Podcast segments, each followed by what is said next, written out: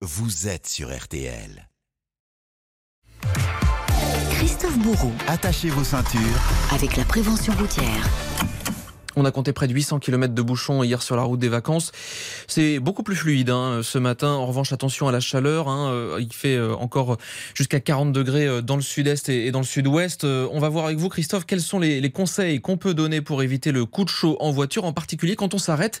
On s'arrête pour faire une pause. Oui, car c'est à ce moment-là qu'on passe bien souvent du frigo au four.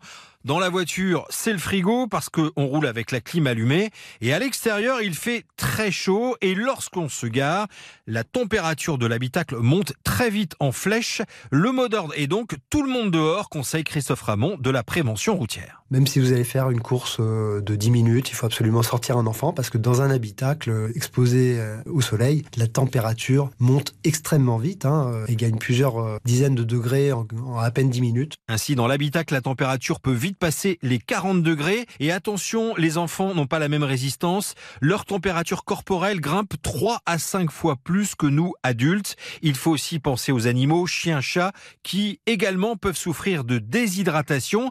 Et si vous ne trouvez pas une place à l'ombre, un truc tout simple, le bon vieux pare-soleil. Il permet d'éviter que le volant ne se transforme en radiateur bouillant tout en faisant baisser la température de 10 degrés dans la voiture. Et voilà, vous savez ce qu'il vous reste à faire. Le bon vieux pare-soleil, astuce pas cher, efficace. Merci euh, Christophe Bourou. Merci.